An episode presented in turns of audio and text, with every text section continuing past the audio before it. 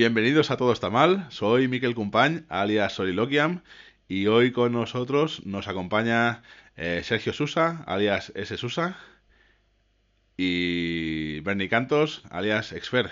¿Y de qué vamos a hablar hoy, Bernie? Pues hoy vamos a hablar de la seniority, ¿no? De qué es un senior, que no es un senior, que es un señor y que todo lo que surja de todo esto. Muy bien, muy bien. Pues si, si, si queréis, pues empezamos, ¿no? O sea, ¿qué, qué, qué, ¿cómo definiríais vosotros un senior? ¿Qué es históricamente o qué ha sido históricamente un senior?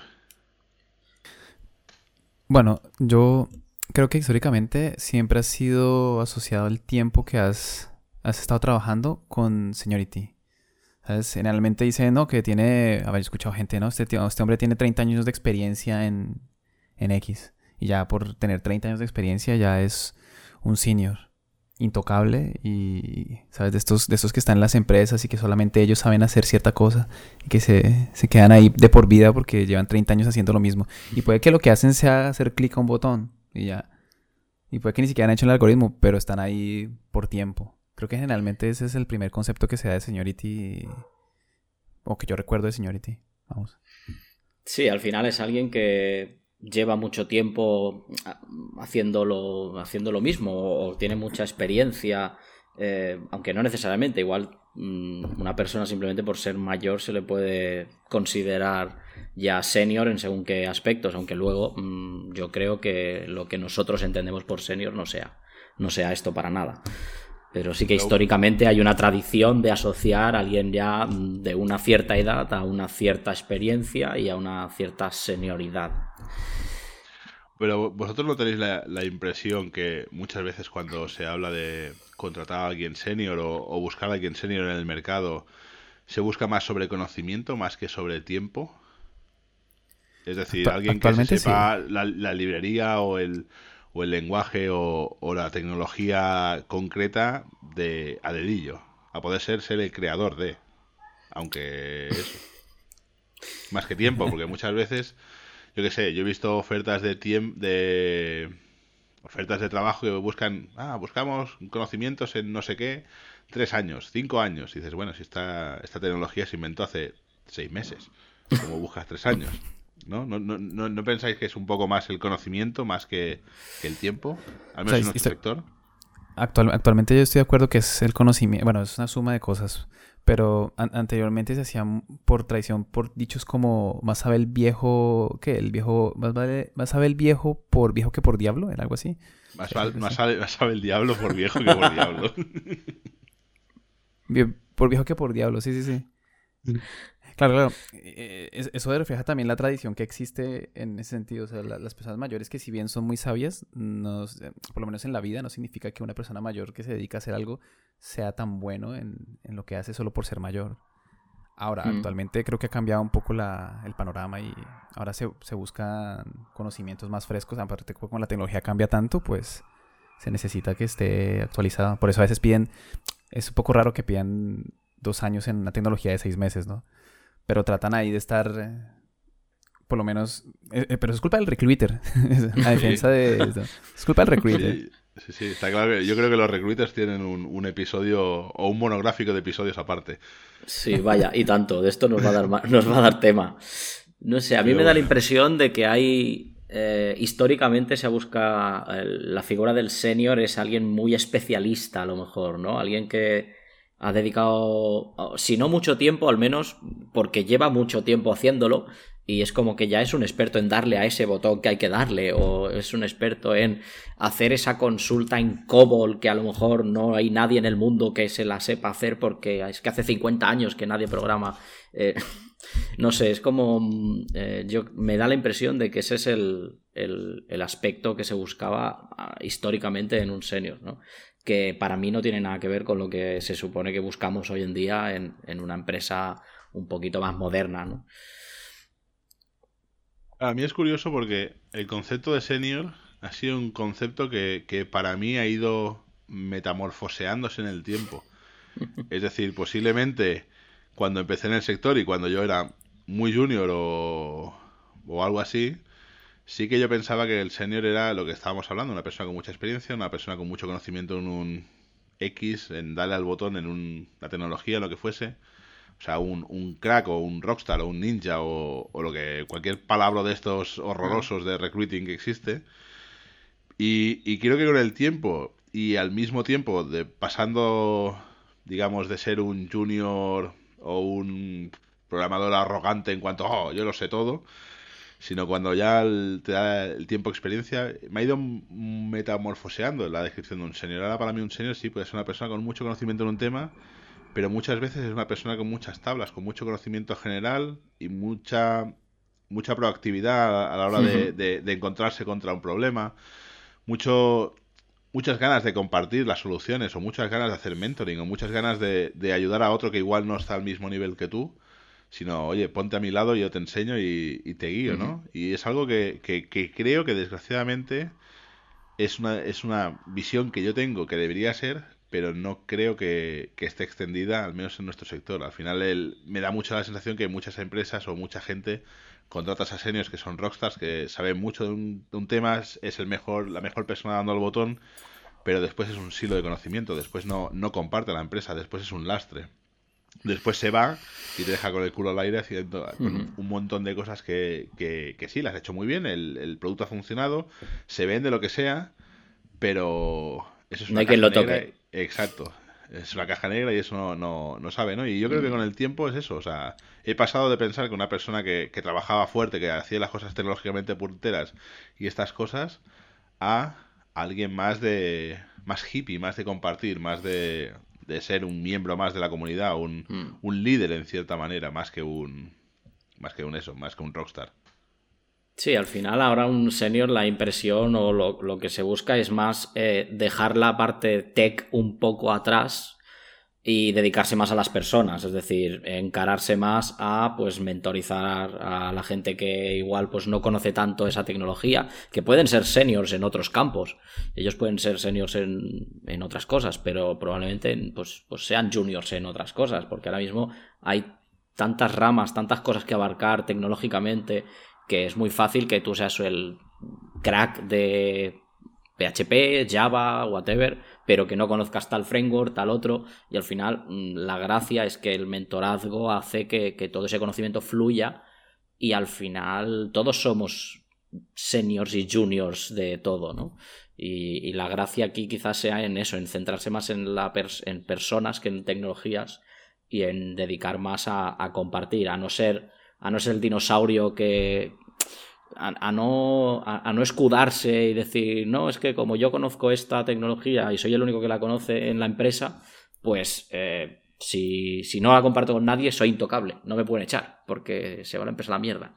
Y esto es lo que suele pasar eh, con los históricamente seniors, ¿no? Y, y, eso yo creo que es algo que tenemos que dejar atrás mm, rápidamente y darnos cuenta, sobre todo en las entrevistas, de mm, esto, esto es un señor más que un senior. porque, porque, ¿cuál es para vosotros la, la, la definición de señor contra senior? Hablemos, hablemos. pongamos ejemplos. No, ver, no, yo, no, pongamos ejemplos. Yo, yo, tenía algunas experiencias con, con, con seniors que terminaron siendo se señores. Pero, claro, es porque hay, hay, gente que sabe vender muy bien. ¿Sabes? Que, que son seniors en venderse. En eso sí que son buenos. Entonces, claro, llegan a una entrevista eh, se presentan como seniors, le comen la oreja a todos porque son muy buenos eh, hablando y diciendo siglas, que eso también es, es otra seña de, de, no, muy, no mucha señorita, sino que te sabes todas las siglas, pero no saben, no saben lo que significa. Muy bien. Y claro, cuando entran y se enfrentan a la prim al primer problema de verdad que hay, pues se desborona todo, ¿sabes? Se cae el castillo. Iba a decir otro, otro dicho, pero lo diré mal, entonces no lo voy a decir. el del cojo, el del cojo que se cae, el mentiroso que se cae. pero, pero, pero, pero eh, es casi que los puedes detectar. No en las entrevistas es difícil, por eso siempre, bueno, las pruebas técnicas ya, ya esto, pero es difícil detectar este tipo de personas porque son muy buenos en, enrollándote en, ¿sabes? En ese, en ese hilo conductor de... Sí, sí. Se, de, te, llevan, te llevan a su espiral de mentiras y, y allí Exacto. te ganan por experiencia. Y al final se ve un señor porque tú lo ves y está así tranquilo, quieto en su lugar y está tratando de que todos trabajen lo que él debería estar haciendo, organizando, sino es experto en delegar, eso también es una característica importante. Es experto en delegar, nunca hace nada. Nunca toma una decisión, sino le dice al otro, mira, te doy la oportunidad de que tomes una decisión. Aprovecha y, y, demuestra que sabes. Wow, eso es eh, falso mentorazgo, ¿no? Exacto. Es como te estoy dando la oportunidad, pero en realidad no tengo ni idea de lo que estoy haciendo, hazlo tú. Ay, Dios mío. ¿Y vosotros no pensáis a veces, por ejemplo, nosotros que, más o menos venimos del mundo Symfony, aunque yo ya me he ido de PHP y ya soy, soy un hereje de todo Ya eres feliz. Eh, eh, existía en su momento cierto miembro de la comunidad en el, en el core maintainer de, de Symfony que era muy, muy troll y posiblemente era muy con mucho conocimiento.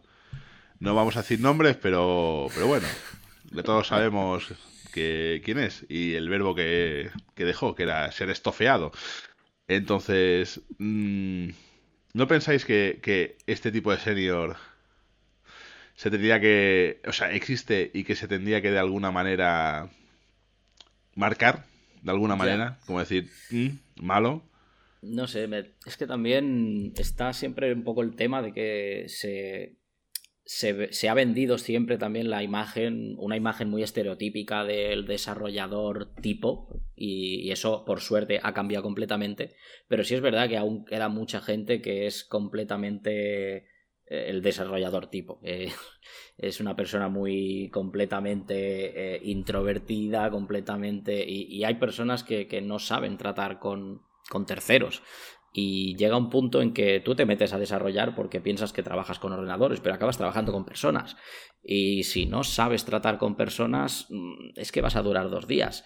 Entonces yo creo que a esa persona como a muchos otros, pues les han levantado la mano y les han dicho, ojo, que hay que hacer las cosas con cierto tacto.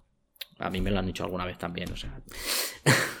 Pero es verdad que, que, que, sí que hay, hay personalidades que son menos dadas a tratar con, con personas que son más frías a lo mejor y que, y que, es más complicado de que, bueno, de que entren en este, rol, en este rol de seniority que nosotros conocemos como más más personal, más, más de trabajar con las personas.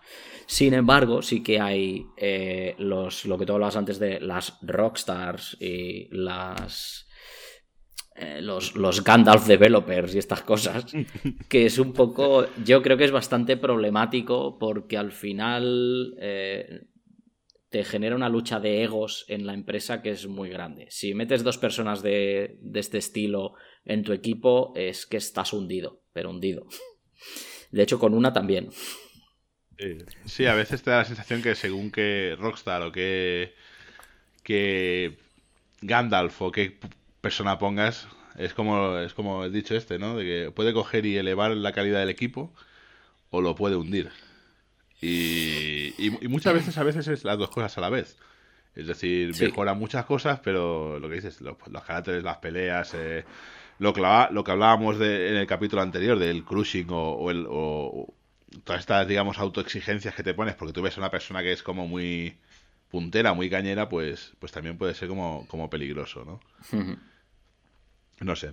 De todas maneras, ahora que hablábamos de poner a dos señores o dos ninjas o dos Gandalfs o dos lo que, le queramos decir en un equipo, si vosotros tuvieseis una empresa y, y el dinero infinito, ¿qué contrataríais? más seniors, más juniors, más mm, ni chicha ni limoná.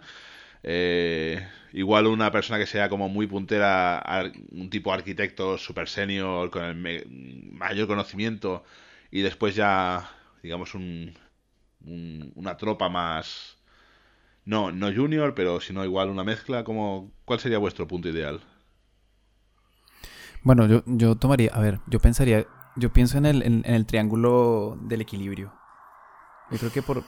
Eh, si son equipos que no son muy grandes o se puede dividir por subequipos, bueno, depende del tamaño, ¿no? Pero si se hacen squads y cosas de este tipo, estaría guay tener por equipo siempre un senior, mm. un junior, más que todo porque el, el, senior debería mentorizar al junior, el junior pues después mejorará y, se tendrá experiencia, y un intermedio que como ya igual alguna vez hemos hablado, le decimos el apañado developer. De pronto hay un nombre mejor para ese. yo, le llamo Minior, que me los Minions.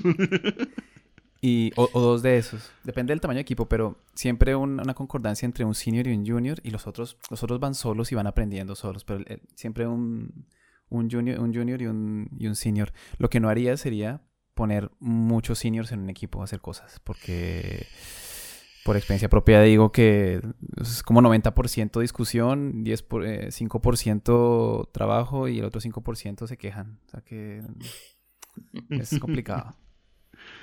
Es, curioso, ¿no? Porque, ¿qué es un...? O sea, ya que hablábamos de, de senior, yo creo que es de, de recibo. ¿Qué, ¿Qué es para vosotros un junior? ¿O qué es para vosotros un apañado developer? Claro, un, junior en principio se supone que es alguien que acaba de salir de la carrera o que acaba de. aunque no haya. aunque haya llegado por otros caminos, que es como sus primeros trabajos, ¿no? Pongamos en tiempo, a lo mejor lleva dos años, menos de dos años desarrollando a nivel laboral. Algo así, por poner unos límites, pero tampoco es algo que sea escrito en piedra.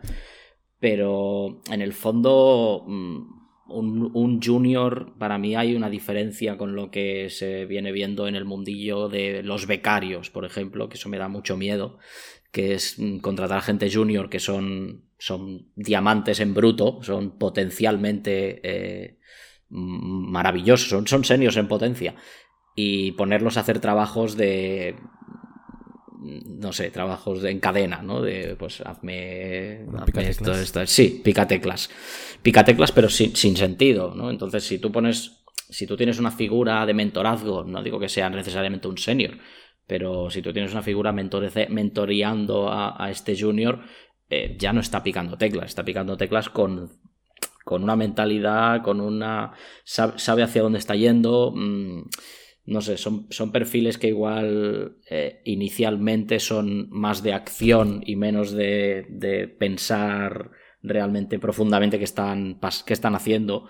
Entonces necesitas, necesitas tener una figura que, los dirija ¿no? y, que los, les vaya inculcando un poco el por qué se han tomado ciertas decisiones, por qué, eh, bueno, por qué lo vamos a solucionar de esta manera, que resulta que es una manera estándar, que es bienvenido a los patrones de diseño. Todas estas cosas que, mm, que cuando eres un junior pues te vienen un poco grandes, ¿no? Porque no, tienes toda esa experiencia. Pero al final en dos años puedes tener toda esta experiencia y, estar mentoreando ya a alguien para, ponerlo también al nivel de... A, nivel de ser, bueno, de sacar trabajo día a día y de sacarlo de calidad. Claro, yo, Dime, sí, sí, Vale, no, yo lo que decía es que yo, por ejemplo, tengo la, experiencia de, tener que contratar a gente para equipos y, contratar a gente que igual pensabas que era junior o, o, un junior, pero bueno, lo que dice Bernie, ¿no? Que igual ya lleva dos años, pero no parece que haya hecho cosas gordas y realmente la contratas y dices, madre mía, si esto es un, cañón, o sea, esto va, este, esta persona es una pasada. Igual no tiene el conocimiento, pero tiene la actitud, tiene las ganas de aprender, tiene la, la, rapidez muchas veces, ¿no? Porque tú puedes tener la, vamos, todas las ganas de aprender del mundo, pero ser un poco lento y, te cuesta, ¿no? Y, y, es eso, ¿no? Y, y a veces, a la pregunta de esta anterior de si pudiésemos contratar a, así infinitamente, yo casi contrataría un batallón de gente así. Que sean igual juniors en cuanto a tiempo, pero seniors en cuanto a actitud.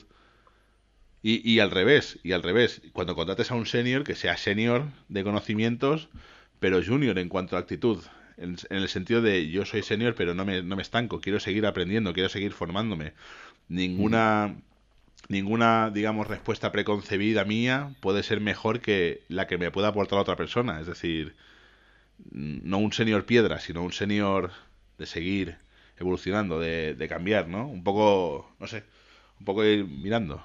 Sí, hay que, ser, hay que ser maleable también. Es decir, tú puedes tener tus preconcepciones ya de haber estado trabajando años en, esta tecnología o en otras y te intentas traer lo mejor a, otras tecnologías, ¿no? Y, mm, puedes estar ahí reticente a tomar decisiones de decir, bueno, pues es que a lo mejor mm, esto en otros lenguajes o en otras tecnologías se hace, se hace de esta manera y a mí me ha dado bastante buen resultado. ¿Por qué no lo hacemos aquí también? Eh, pero no hay que ser no hay que ser piedra no hay que ser hay que ser maleable y si se te razona de por qué no se hace así es bueno pues por qué no quiero decir igual tiene mucho más sentido en este lenguaje en esta tecnología o en, en este entorno o incluso después de tanto tiempo, a lo mejor ya no tiene sentido seguir haciendo como se hacía antes, porque, bueno, pues han cambiado las maneras de trabajar, han cambiado los workflows, han cambiado todo y, claro, eh, o te tienes que ir adaptando. Sí, en, los momentos actuales que, la tecnología va como tan rápido y se van saliendo frameworks tras frameworks y formas y metodologías y esto, eh, es que para... Si, si, tú no, si tú dejas de hacer eso, que para mí debería ser una cualidad que deberían tener todos los developers transversales a su experiencia, que es las ganas de aprender, saber escuchar, todo este tipo de cosas. Si tú no sabes tener estas cosas, poco a poco, así en algún momento hayas logrado una cierta perfección en lo que te dedicabas, vas a ir decreciendo lentamente. Y, te vas a quedar estancado y vas a que bajar. Y al final terminarás siendo un, eh, un vie, ¿cómo se le dice eso? Vie, junior, ¿sabes? junior. Hay, que inventar, hay que acuñar concepto acá, ¿sabes? Sí, y, claro, de, ahí si no, sal, no puedes salir de ahí sin esas actitudes. Veo, veo que para las notas de, este episodio vamos a tener que añadir un glosario de palabras. Diccionario, ya lo puedes empezar a editar y subirlo a Amazon. Porque vosotros opináis que lo que hablábamos, ¿no? Estas ganas de aprender. ¿Un senior puede ser senior si no es políglota, por ejemplo? Políglota entendiendo que programe fluidamente en varios lenguajes. Yo creo que te da, te da cierta soltura, es decir, el, hecho de conocer varios lenguajes o de tener una base eh, hace que puedas entrar en otros lenguajes muy fácilmente. De repente, pues conoces la base y te puedes ir a Python, te puedes ir a PHP, te puedes ir a Java, te puedes ir hasta Haskell, que son ya conceptos muy diferentes. Pero si tienes la base, eh, creo que es realmente fácil ir hacia múltiples lenguajes. Pero también me da la impresión de que a veces eh, es, está bien tener gente que sea senior en algo muy específico, en algo más concreto, ¿no? Yo soy muy senior en, yo qué sé, en un framework de PHP muy concreto y, y te conozco PHP, te conozco Java, te conozco JavaScript, pero si me preguntas de algo muy profundo de este framework te lo voy a conocer. De los demás, no. Entonces, también a veces es interesante tener seniors muy específicos que seniors más generalistas. Aunque sea muy interesante el, concepto de, bueno, pues tenemos la base suficiente para, pues, para salir de este framework y meternos en otro, salir de este lenguaje y meternos en otro. Lo bueno es que, por lo menos en PHP, cuando tú conoces un framework muy a fondo, por ejemplo en el, en el caso de Symfony, casi que todos los frameworks que hay en el, en el entorno de PHP son muy, muy, muy parecidos.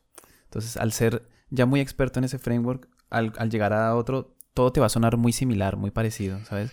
Ya, ya, y, podrás entrar mucho más fácil si tienes que ayudar a alguien. Puede que nunca hayas tocado, qué sé yo, un Laravel. Pero si te sientas ahí, las cosas te suenan mucho. ¿Sabes? Porque son relativamente similares. Lo que yo sí estoy de acuerdo con lo que decía Ben es que yo creo que es un poco por falta de tiempo y, que es imposiblemente, hablando humanamente posible, ser tan bueno en tantas cosas. ¿Sabes? Entonces, ¿qué quieres ser? ¿Bueno en una cosa y medio conocer el resto? ¿O apenas conocer todo el resto? ¿Sabes? Eh, yo, yo personalmente prefiero conocer algo muy a fondo y que, y que si quiero saltar al resto, pues ya tengo los conocimientos suficientes para hacer un pequeño, pequeño cambio, un pequeño switch. Que seguramente me quedé con el cambio que tú hiciste porque tú eres backend y ahora estás más en frontend. E, ese switch eh, es, justo lo que estoy hablando. Eh, sí, la verdad es que, bueno, yo, yo por ejemplo, yo en mi caso me lo planteé como un cambio de, como un reto en cierta manera también, ¿no? Es decir, yo me vi que lo que decíamos, ¿no? Que yo sí, PHP, Symfony, mm, todo esto estaba como muy dominado y, y, con mucho conocimiento y mucho conocimiento de tripas y todas estas cosas. Y me vi como, no sé, me vi estancado. Es decir, no había nada que aprender, ¿no? Y, y fue algo curioso, al menos mi, mi, paseo, ¿no? Porque leí mucho sobre el tema este, o el, el, tema este así como, que es un poco como una risa, ¿no? De, de la fatiga de JavaScript. Y a mí me recordó al, principio de Symfony, en cierta manera. Ese momento cuando habían 50 frameworks y salían cada día 50 frameworks diferentes y, que aplicaban 50 soluciones diferentes que al final se han ido un poco estandarizando y se han ido un poco integrando en, lo que viene a ser Symfony ahora mismo. Incluso hasta, yo que sé, lo que decías tú, Sergio, ¿no? Laravel, Laravel utiliza un huevo de componentes de Symfony.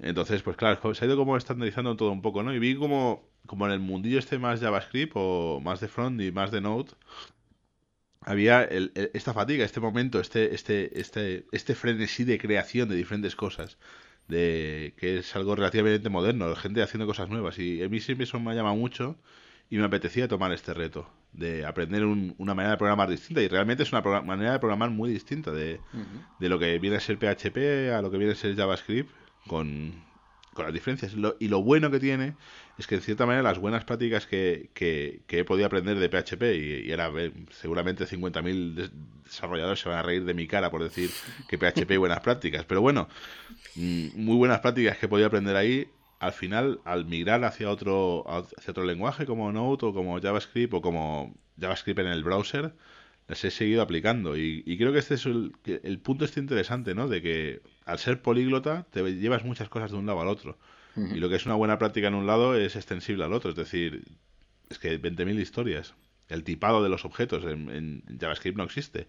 Pero tienes TypeScript o tienes Flow y sabes que, que, algo, o sea, si algo nos ha enseñado PHP en el tiempo, sobre todo para todos aquellos que llevamos desde PHP 4, es que el tipado es bueno. Tipado y clases son buenas, se pueden hacer patrones, se pueden hacer cositas. Y esto es algo que, es curioso porque, porque eh, incluso en la empresa que trabajo ahora hay mucha gente que, no viene del mundo de PHP, viene del mundo Node principalmente. Y te discuten claramente que el tipado no, el tipado es malo, esto le quita flexibilidad al lenguaje, tal y cual. Y les cuesta entender el que no, que es algo bueno, que no le quita flexibilidad, le, da seguridad, le da robustez, le da testabilidad, le da muchas cosas que, hace falta y bueno. Y es algo que posiblemente el, el, venir de otro sitio me haya enseñado. Bueno, sí, sí es posible también que, en su mentalidad quizás sea más mentalidad de eh, mentalidad de sacar el, trabajo adelante hoy y la mentalidad de robustez es más de sacar el trabajo de hoy y que mañana siga estando ahí. Entonces son mentalidades también diferentes que puedes estar en diferentes momentos del desarrollo pero sí que a la larga siempre interesa mucho más la robustez que, esta flexibilidad, ¿no? Pero esto en cierta manera también es algo que la experiencia te trae. Es decir, seguramente cuando uno es el programador vanidoso del principio, es saca, saca, saca, haz, haz, haz.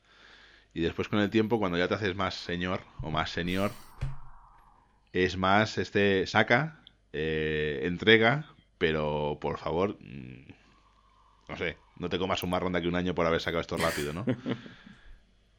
Y entonces es un poco eso. Porque al final es eso, yo creo que todos hemos pasado por esa etapa de sacar de a lo bestia y tal. Y, a la que te estás mucho tiempo en un proyecto te das cuenta que, que vamos, todas las deudas técnicas o hipotecas técnicas o, o como le queramos llamar, te acaban, te acaban persiguiendo. Sí, sí, sí. Muchas veces es el git, git blame. ¿Quién ha sido? ¿Quién ha sido? He sido yo. Yo mismo.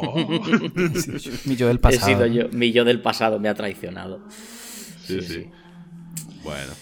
Eh, ahora, como una pregunta divertida. ¿Vosotros os consideraríais seniors, juniors, meniors, señores, apañados? Hostia. Uh, esa es difícil. Esa sí que es difícil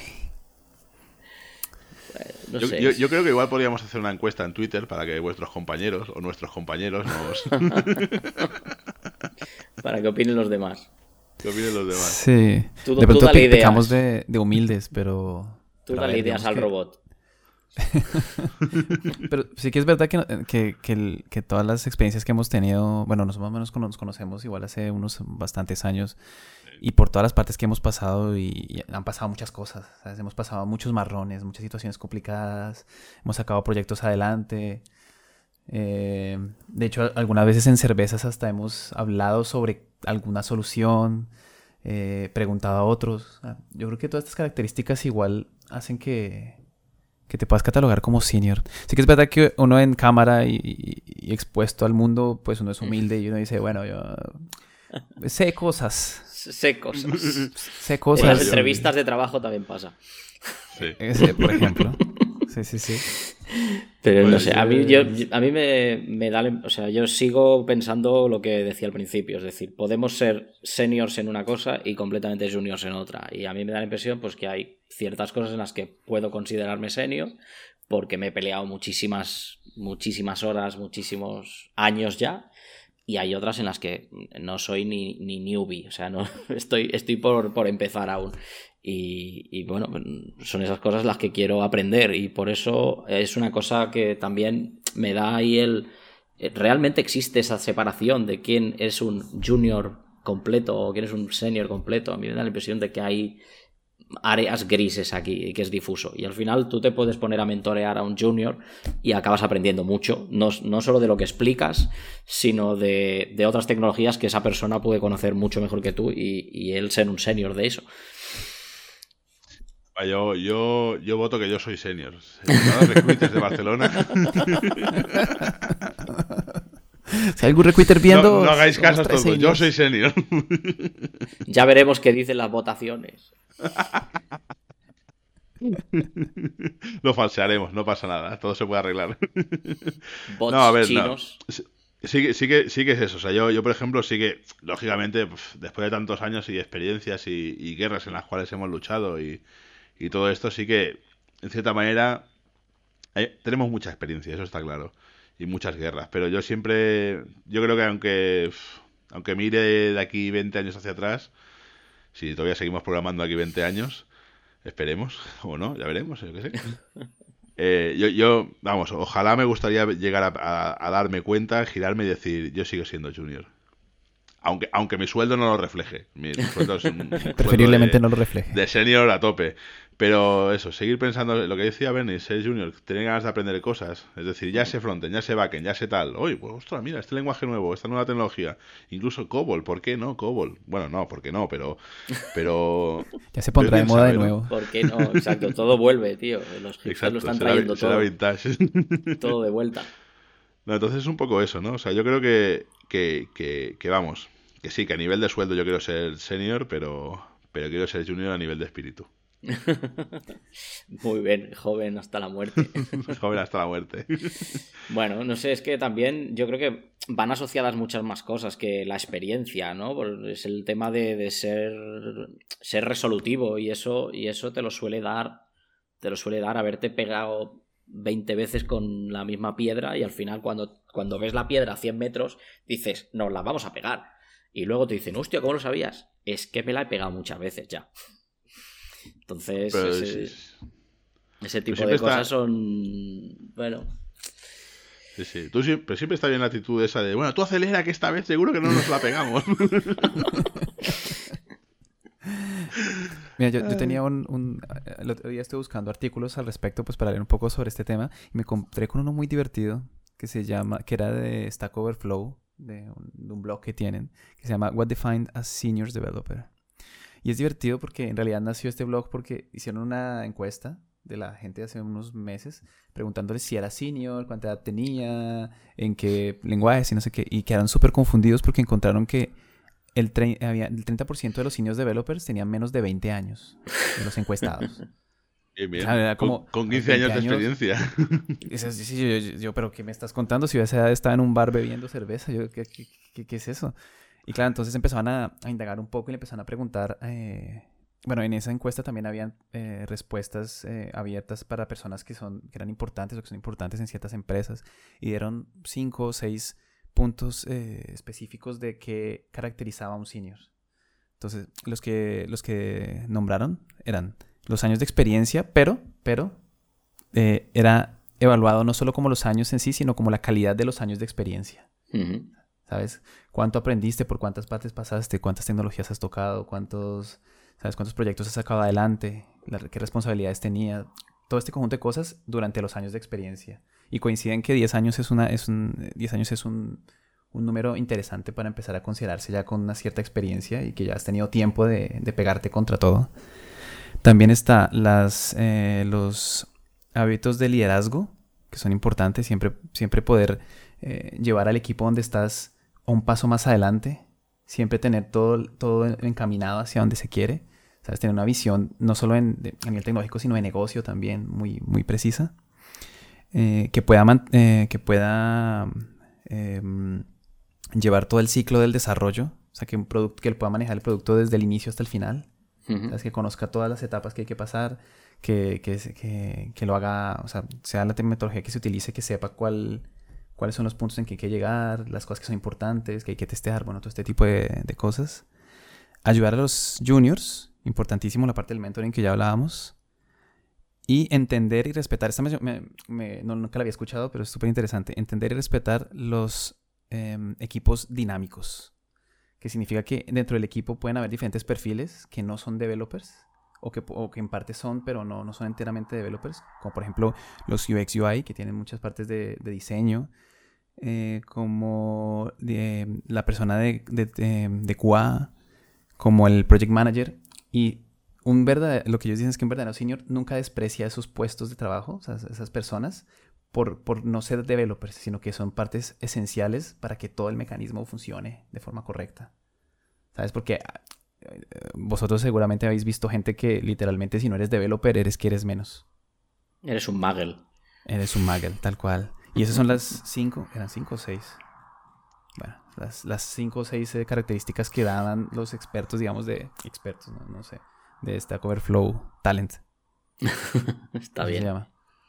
Bueno, yo creo que tendríamos que ir afinando el cierre. Si queréis hacer unas conclusiones así globales del asunto.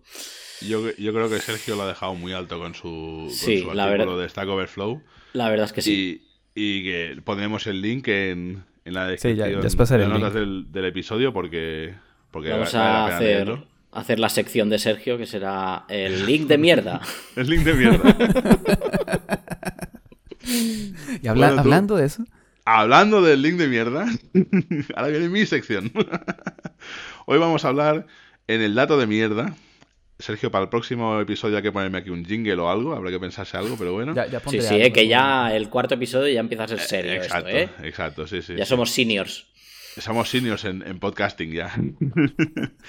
Hoy vamos a hablar sobre una nueva manera, bueno, no nueva, porque esto se creó en el 1990, el 1 de abril del 1990, mm. un nuevo protocolo de red para transmisión de gran cantidad de datos a bajo precio, que viene a ser el IP sobre palomas mensajeras. Es el protocolo, bueno, está escrito dentro de la recomendación RFC 1149, también pondremos el link en, en, la descripción. Y es básicamente colgar unas tarjetas de memoria, unos pendrives o un lo que podamos a unas palomas mensajeras y enviarlas de un punto a otro con la información. Entonces, así pruebas que se han ido haciendo hay varios RFCs, por ejemplo, hay incluso eh, el envío de IP sobre palomas mensajeras con calidad de servicio, que es el RFC 6214, que se publicó el 1 de abril del 2011. Y, después, 13 años después, se hay eh, lo que viene a ser la extensión de IP versión 6 sobre IP sobre palomas mensajeras. Es bastante divertido. Y así ya pasaremos todos los links de todo esto, ¿no? Y, por ejemplo, pruebas que se han ido haciendo. Se hizo un, un experimento para hacer esto y se implementó con éxito para enviar nueve paquetes.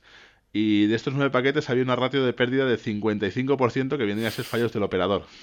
Es decir, la paloma y lo único, sí, a ver, algo muy bueno que tiene esto es que más o menos tú podrías cargar a cada paloma con varios teras de información con lo cual esto daría un ancho de banda de, un huevo de gigabits por segundo, literalmente. El inconveniente, la latencia. La latencia no te da para jugar. Es así, depende del kilometraje y tal y cual, pero en las pruebas que se estuvieron haciendo y tal y cual, la latencia iba entre 3.000 y 6.000 segundos. Mm. Sí, está regulero, ¿eh? Está regulero. Exacto, está regulero. Para, para, el World of Warcraft no te da. Eh, no, no. Y por ejemplo, en, pruebas que se, que se ha hecho, la, gente en, en Noruega, en, la, en Bergen, hicieron un experimento con esto y lo que hicieron es con así, con dos cojones, enviar paquetes ICMP de ping. Ajá. palomas. Todo, todo súper bien. Eh, sí. y, y eso, y simplemente esto. Es curioso. De todas maneras, el protocolo este, que es así un poco una risa, después hay empresas como Amazon y tal y cual que tienen cosas parecidas. Es decir, ellos te envían camiones con discos duros para cargarlos y después envías toda esa información cargada en ese camión hacia, su centro de datos para proceso muy bestia, tal y cual. Y, es un poco basado en este sistema. Y yo, pro, yo propondría de aquí en el futuro, en vez de utilizar palomas mensajeras, utilizar los riders de Globo o de Deliveroo, hacer IP sobre Deliveroo, que, seg que seguramente me sabe mal, me estoy, me estoy ganando el infierno con lo que voy a decir, ¿no? Antorchas en la puerta de mi casa, pero seguramente sea más barato de mantener que unas palomitas. Y ya está. Pobrecito. Y con todo, sí, con todo y con esto ya, ya está. Esto lo cortamos, ¿eh? Es- ya, ya. o no, ya total, no es igual. A no ver, tengo criterio. Ya, ya tienes tu, concluye- tu parcela en el infierno, ya está. Ya está, Exacto. Esto concluye que la gente tiene mucho tiempo libre. Escribir un Sí. RFC es un trabajo titánico. Sí, sí, Sí. No solo un April Fool, sino tres April Fools. Eh, Sí, sí. Yo, yo creo que para el año que viene podríamos escribir nosotros un nuestro. IP sobre Deliveroo. IP sobre Rider. Pero bueno. Ya está. Ay, esto, Vale, vale. esto va a ser complicado. Voy a poner pitos en todas vez que decimos los nombres de las empresas. bueno, Pero tú pon, pon un pelín más así retrasado que se sepa que, que hemos dicho. Pero. Sí, del-. Bueno, yo creo que con esto ya podemos ir cerrando el episodio de hoy, ¿no? Bueno, no. De- falta Falta- hablar qué vamos a hablar la semana que viene. Ay, la semana que viene, perdón. Sí, el la semana episodio que que viene. No nos comprometas. tío. no, no, Exacto. que. No, eh, no, no. Bueno, pues el mes que viene vamos a llamar a hablar sobre managers buenos y cómo encontrarlos. Mm, Es eh, a ver dónde, dónde encontramos un manager bueno que, que venga a hacer un poco de charleta con nosotros, porque yo ya, yo quiero que ya que seamos cuatro, al menos, no sé, es que a vosotros tengo ya muy vistos. Y, y no sé, que nos explique un poco de cómo va el- lo del manageo, porque yo es que aún no lo pillo, creo. No, no. Yo, yo creo que voy a venir a rajar, ¿eh? Principalmente. Tú traías uno bueno, que, que yo eso no Vale. lo he visto. ¿Quién hace de poli bueno? ¿Quién hace de poli malo? Ya veremos. Siempre va a hacer de poli malo, poli peor. Pero bueno. Pues nada, pues dicho esto, pues nada, nos emplazamos a de aquí un mes. Espero que os haya gustado el episodio. Y nada, ha sido un placer pasar el ratito con vosotros. Igualmente. Igualmente. Hasta otra. Hasta otra. Adiós.